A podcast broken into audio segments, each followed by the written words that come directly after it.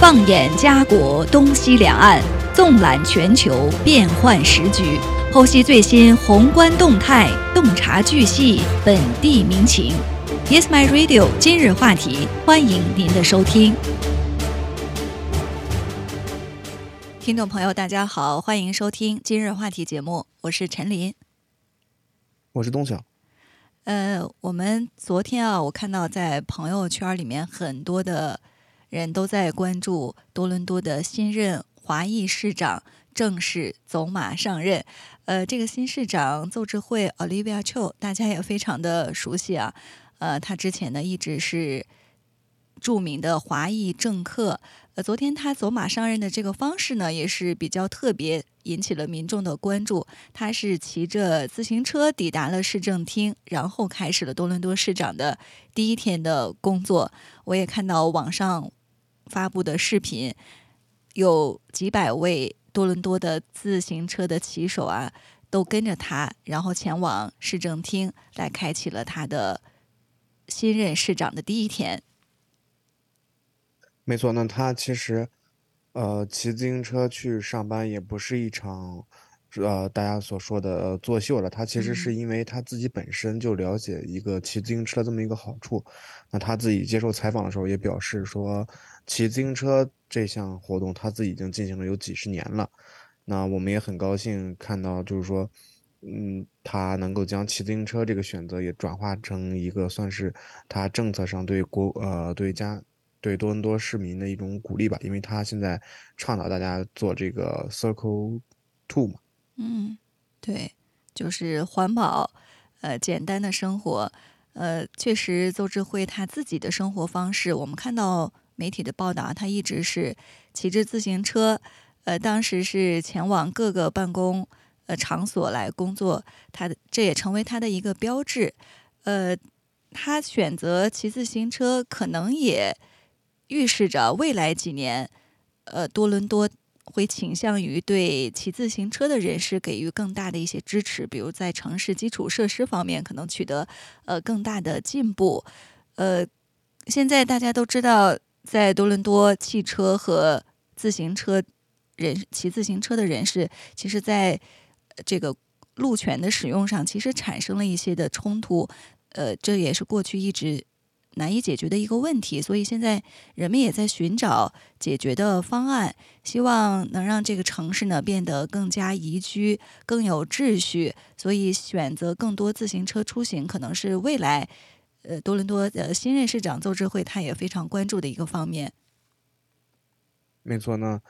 呃，这也是对大家，也是不仅是对大家的身体有好处呢，其实对多伦多整个城市的环境也有很大的帮助。因为我们也知道，最近现在多伦多的这个在路上的汽车越来越多，对于这个城市的污染肯定也是越来越严重。那么，其实对于这个自行车的呃关注，也不是我们这个多伦多新任市长的最重要一个这么一个政策。他最目前最主要一个政策还是放在了。呃，也当然也是在他就职之前或在投票的时候就已经表示了，就是缓解这个多伦多的这个住房问题。嗯，没错，这是他在竞选的时候所有多伦多市民最为关注的竞选话题之一。那么，邹智慧他在他的呃就职演讲当中也提到说，现在呢低价住房就是平价的住房非常紧缺，还有就是街头暴力、财政赤字，这是新的。多伦多市政府面临的一个主要挑战，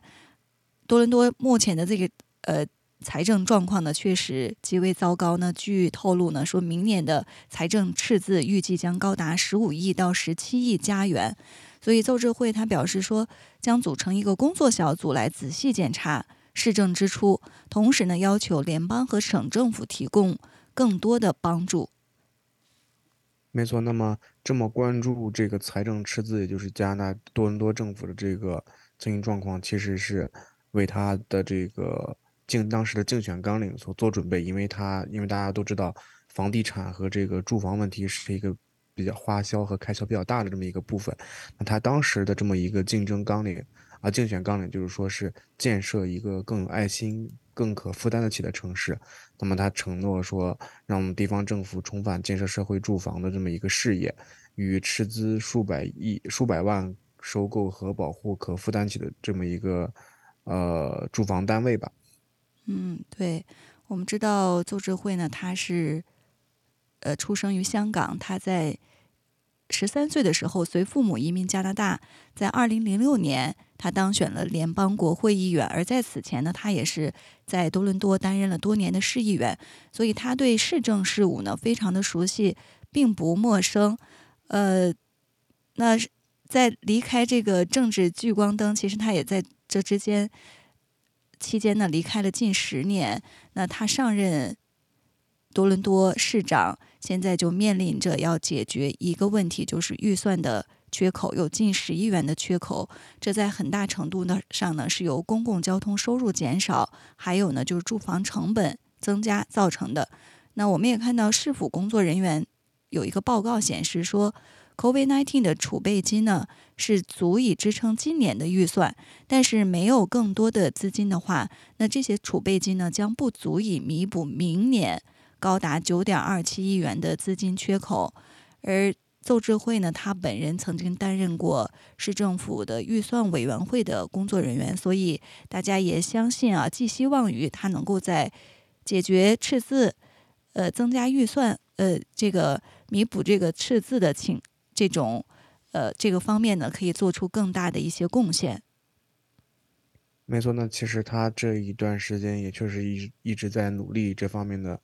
呃，事务。他并他表示啊，在八月份将召开这个执行委员会的这么一个特别会议，那将在会议当中讨论一下关于城市长期财政计划在内的这种紧迫事项，并且自这个六月二十六日，呃。以来，这个周周智会一直在这个市，一直在与市政府进行会面，确定他的团队，并且与这个公务员和非营利组织，就包括住房和社区危机应对在内的一些优先事宜啊，进行这么一个会谈。所以说，这个多伦多市的这个住房危机啊，和一个创纪录式的无家可归的人数，那将会对这个周智慧的任期进行一个很大的考验。嗯，没错，呃，星光新官上任三把火，大家也都期望着这位新任的华裔市长在上任之后能够解决目前呃急需解决的一些问题。呃，赤字问题，大家讨论说啊，不外乎就是要不然就是削减服务，或者是增加税收，这也是之前一些民众在投票的时候比较犹豫。呃，考虑最多的一个方面就是担心削减服务或者是增加税收，但是邹智慧他在呃今天呃在早前啊接受采访的时候，他说做出什么样的决策，现在呢还为时尚早，眼下呢他是急需要解决呃 TTC 啊交通的问题，还有住房危机。那今天呢我们也看到呃另外一个大家更。比较关注的一个话题就是邹智慧呢，他也针对安大略广场，就是 Ontario Place 这样的一个重建计划，计划呢，呃，重建计划，他打算呢将安省政府告上法庭，呃，这是怎么一回事呢？我们也来关注一下。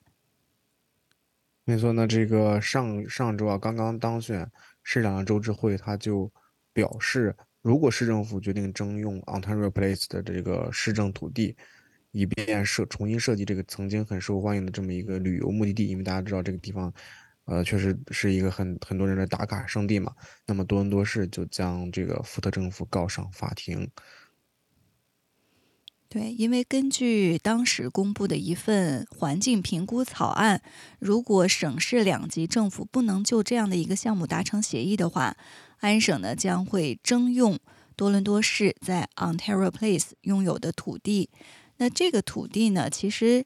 呃，绝大多数的部分呢是归省政府所有，但有一小部分土地呢是归市政府所有。这样呢，就迫使省政府要么就是与多伦多市议会谈判进行土地的交换，要么呢就是使用这个省征收法强行接管土地。那这对于新上任的市长邹智慧来说呢，呃，也是一个。比较棘手的一个事物，因为他说征用呢是一种拙劣的手段，我们不想在法庭上浪费很多钱，但是这是可行的，其实就是暗示有可能呢，省市两级政府有可能在法庭上来进行碰面。没错，那么在本周三啊，福特也是对此正面做出回应啊。他在这个温尼伯举行的加拿大省长会议上就说，那住房负担能住房住呃住房负担能力啊，才是这个安省民众最关心的问题，也是最关键的问题，而不是这个 Ontario Place。啊，他在当中还表示说，呃，可以很负责任的说，如果在一到一百的范围内啊。那么全省的人都不会讨论 Ontario Place 的这么一个问题，他们会讨论负担能力，他们会讨论如何支付生活当中的一些账单啊，支付抵押贷款啊，这个金钱方面的一些压力，可能是对安省的人来说是目前是最重要的，而不是这个 Ontario Place，并且在这个有关的环境评估当中还表明说，在 Ontario Place 建造一个大型的地下和地面停车场。是这块地方重点开发的这么一个项目的首选，部分原因是因为，呃，一大家知道这个大量的停车场可以让这个政府产生一定的收入啊，而不是，呃，使用多伦多市拥有的这个土地。嗯，对，确实，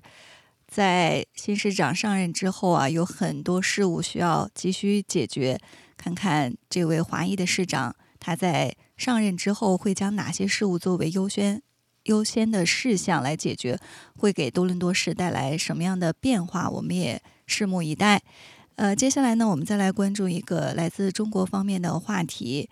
呃，就是在七月十二号，北京时间七月十二号呢，中国载人航天工程办公室就公布了中国载人登月的一个初步方案。那明确表示呢，计划二零三零年之前实现登月，开展科学探索。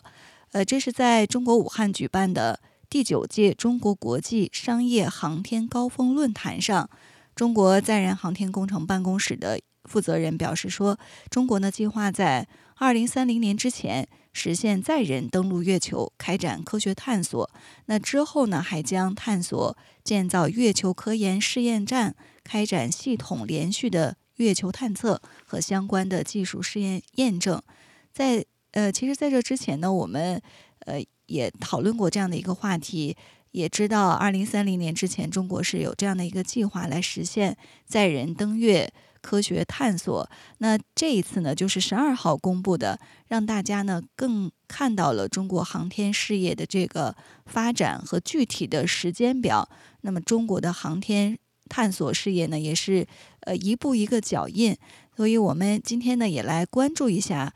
载人登月这样的一个计划，中国呢到底有什么样的这个详细的一个方案？也让我们这个天文爱好者啊，或者是对于全球的航天事业有怎样的影响？我们也共同来关注一下。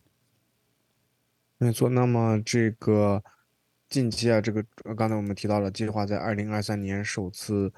登陆月球，这也是中国人首次登陆月球。那么目前来说，这个中国载人航天办公室。已经全面部署开展各种这个研制建设的工作，包括研制一些啊新一代的这个运载火箭，就是长征十号，包括新一代的载人飞船啊、月面着陆器以及登月服等各种新型的这个啊飞行产品。当然，它们还啊还有新新型开发建设这个火箭发射场以及相关测试的这个发射设备。那么，中国现在这个载月载载人登月体系，基本上已经。呃，齐备了算是。那么究竟怎么样飞往月球呢？其实也是曾经呃有三位院士接受了过采访，他们表示，中国新一代的这个载人飞船将会用于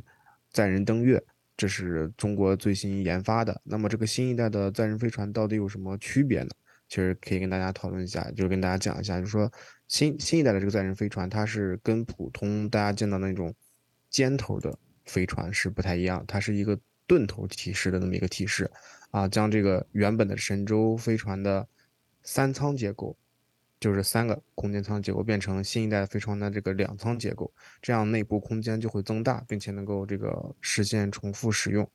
而且能够把这个关键的部分回收回来，这样既保证了安全，其实也更经济一些。啊，那之后还有就是说，这个新一代载人飞船，它还承载了。说是两大的这个航天任务，第一大航天任务就是接替神舟飞船，成为这个天空天宫空间这样一个正常航班。那么随着呃去年二零二二年年底的这个神舟十五号发射任务完成了，中国这个天宫空间站已经长期已经进入了这个长期运行的阶段。那么目前来说，天宫空间站已经有天河号核心舱和梦天和问天两大实验舱。对，呃，我们看到这一次公布的这个方案呢，更加详细，而且也承载着呃比较艰巨的一个任务。呃，我们的呃普通民众啊，天文爱好者，呃，之前也有过讨论，大家比较关注说我们呃说这个中国。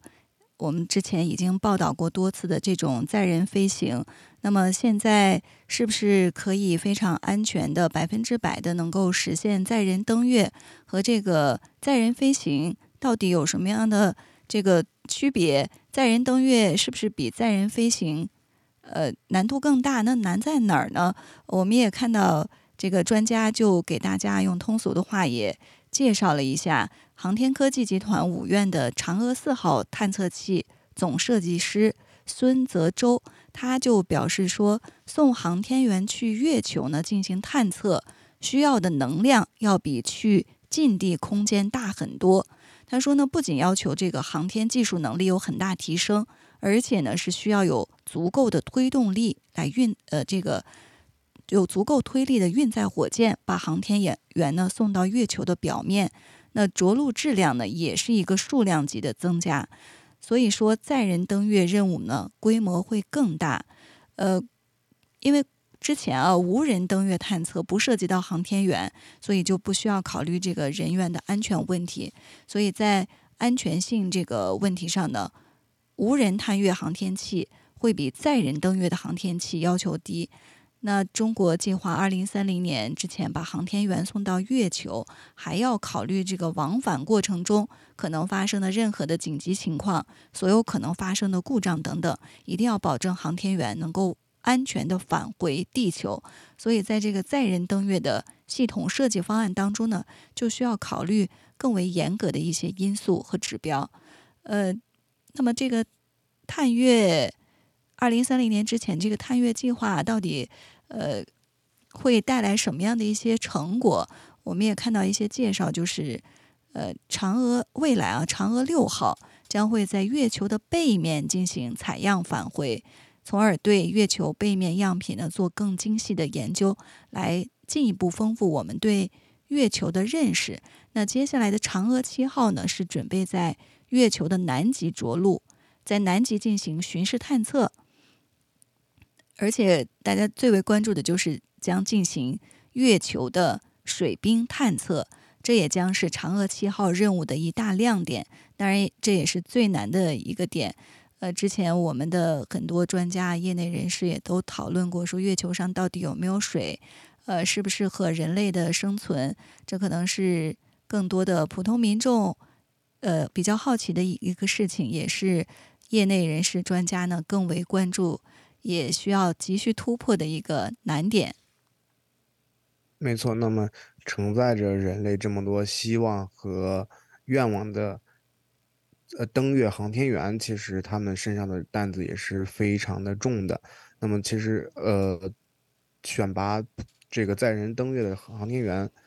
的要求，其实要跟跟普通的航天员是不太一样的。那么在这里就以美国选拔这登月航天员的例子为例，那么他们的要求是，一定要具备一千个小时以上的喷气式飞机驾驶的这么一个经验，那可以说是一个非常的驾驶老手了，并且啊要有是这个科学技术、工程、数学、地质学、矿物学以及电磁通讯、通讯等领域的专家，因为大家知道你这个。工程学、地质学和矿物学其实是为了在月球上进行一个更好的采样和采集标本。那么电磁通讯更不用说了，你随时随地要跟地面取得联系。所以说，这些都是一个优秀的航登月航天员所具备的条件。嗯，没错，我们也期待着，呃，中国的登月计划能够按部就班、按计划呢一步步的实施。呃，其实说到这个登月计划，目前呢。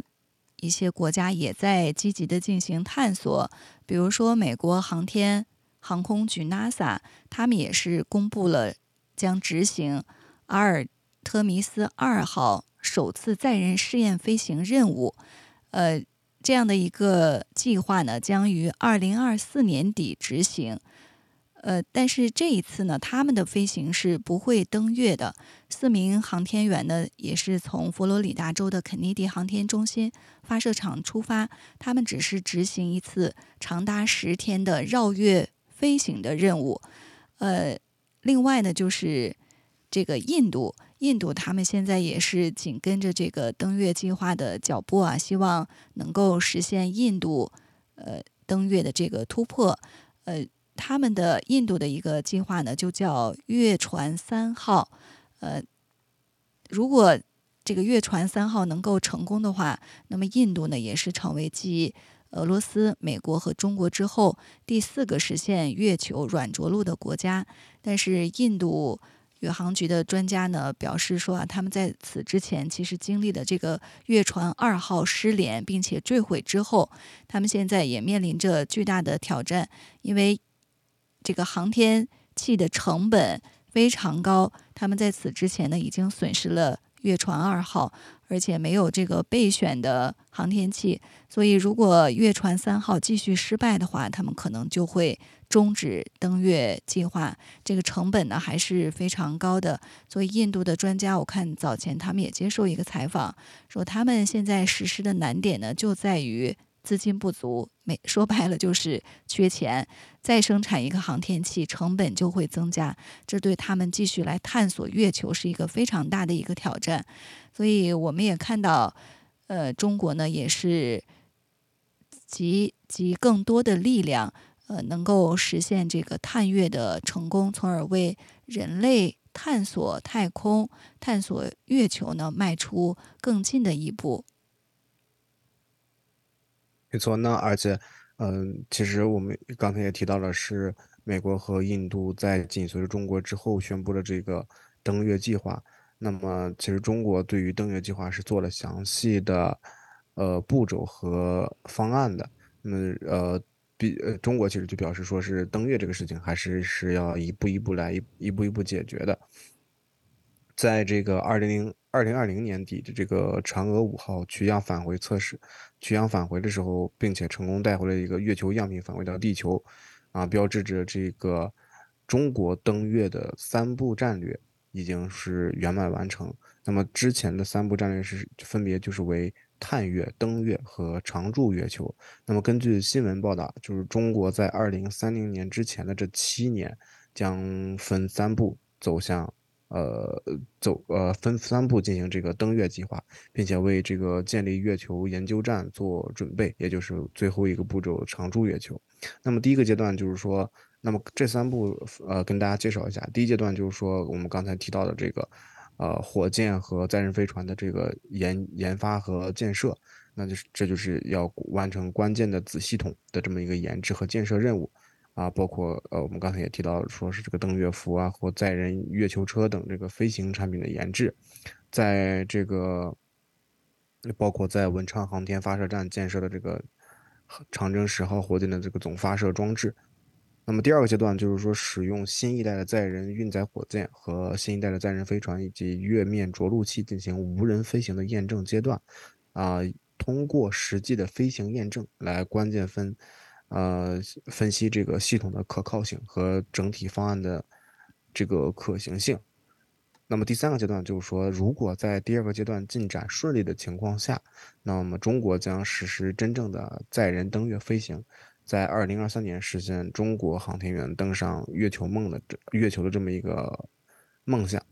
啊，这前几天啊，就是呃，也就就前几天，中国也是借着这个神舟十六号发射，公布了这个大大致方案。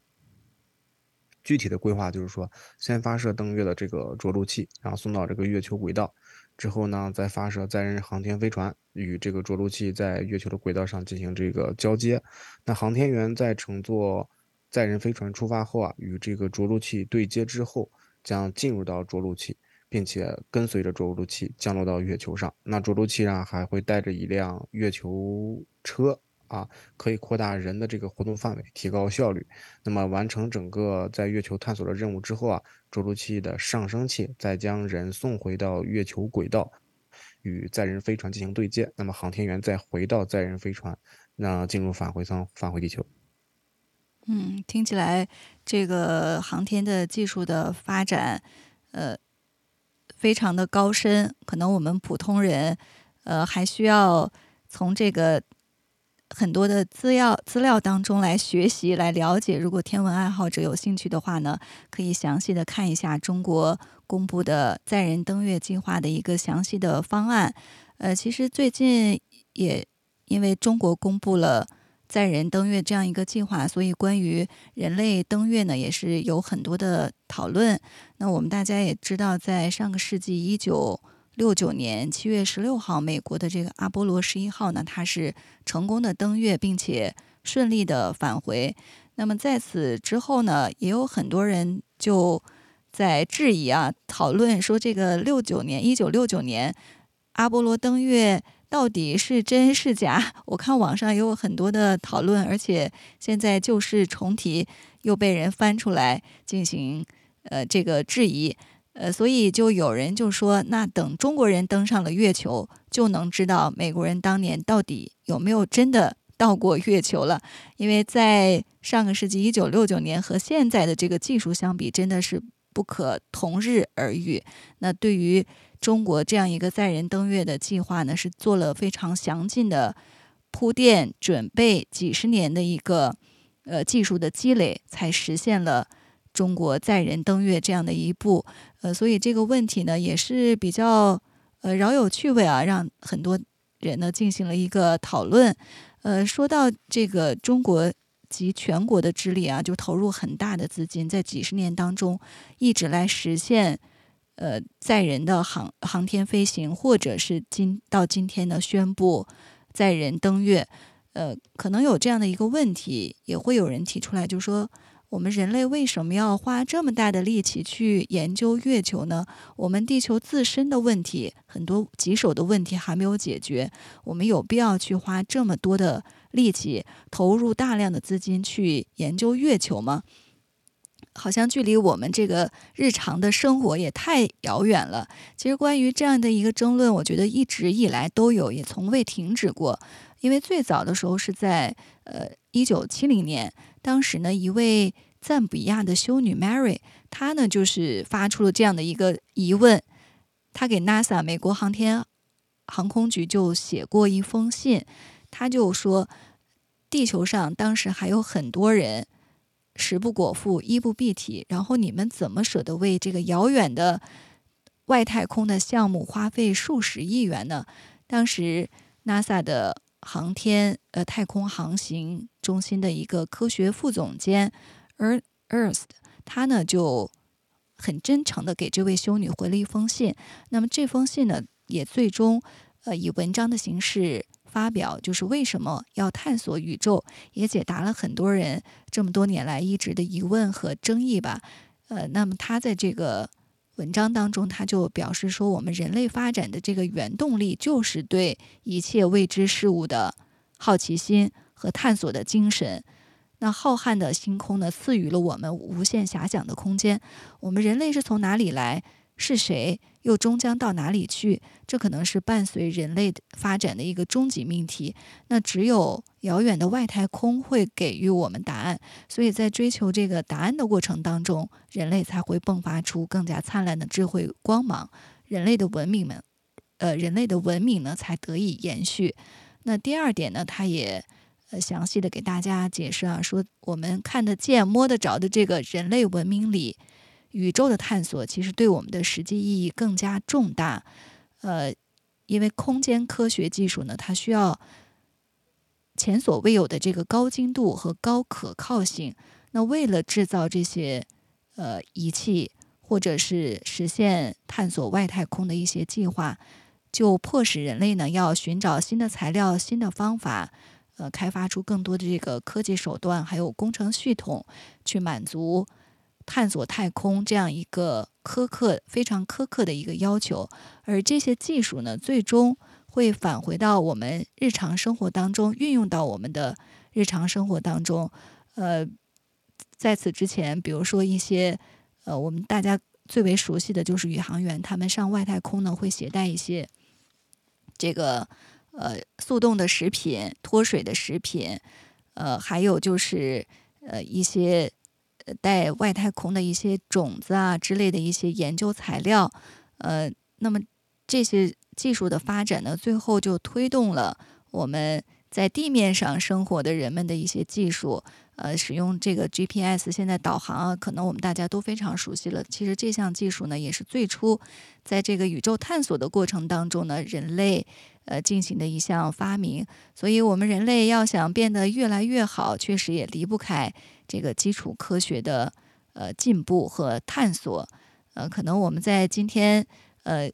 聊了这样的一个话题吧，希望对我们的听友呢，呃。如果您心中有这样一个疑问，不知道是不是能够解答，就是人类为什么要花费如此大的精力和资金呢？一步一步的去探索月球、探索外太空。没错，其实呃，可以跟大家简单说一下，在这个探索月球或者是完成探索月球之后，这个是。地球会有一些什么样的实际上效应的一些价值？就很简单的举个例子说，现在目球月球的能源基本上就是两种，啊，而比较主导的一种就是说是大家现在目前经常使用的这个，呃，比较环保的太阳能，那这就是最清洁的能源了。月球有一个有一个比较好的好处就是它没有天气的变化。它是一个真空状态，没有云，没有雾，不刮风，不下雨。太阳是直接照射月球的表面，那太阳能的这个密度就是非常的高。所以有些科学家就建议，可能会如果在月球的赤道上修一条太阳能发电板，让将让一些机器人在月球上进行这个，呃，在利用这个太阳能发电板进行作业，那么再利用一些激光微波传回地球，那么也就是说，地球上的人类其实。可能子孙万代多少代都都够都够使用这个太阳能这么一个新清洁能源。那么还有就是这个月球上拥有一个特别优秀的这么一个算是呃元素吧，就叫氦三啊，这是一种清洁无污染的能源。那么一百吨的氦三产生的能源足够用足够全世界用三年。而月球氦三的含量预计超过一百万吨，所以说一旦月球使用氦三进入到稳定的期间，那么用这个作为飞船的核动力，在依托月球本来引力比较小这么一个特点，那么人类利用月球作为一个跳板，那将来探索更广阔、更深啊啊更深的宇宙，其实也是一个非常，嗯，就是能够更简单一些。嗯，没错，我们中国古代有这个嫦娥奔月的故事，所以上九天揽月确实也一直是中国人包呃全人类的一个浪漫的梦想。呃，我们也期待着在二零三零年之前看到中国载人登月计划的成功实施。呃，届时呢也可以实现我们人类的一个心愿。那今天的今日话题呢到这里就结束了，非常感谢大家的收听，下期节目再见。谢谢大家。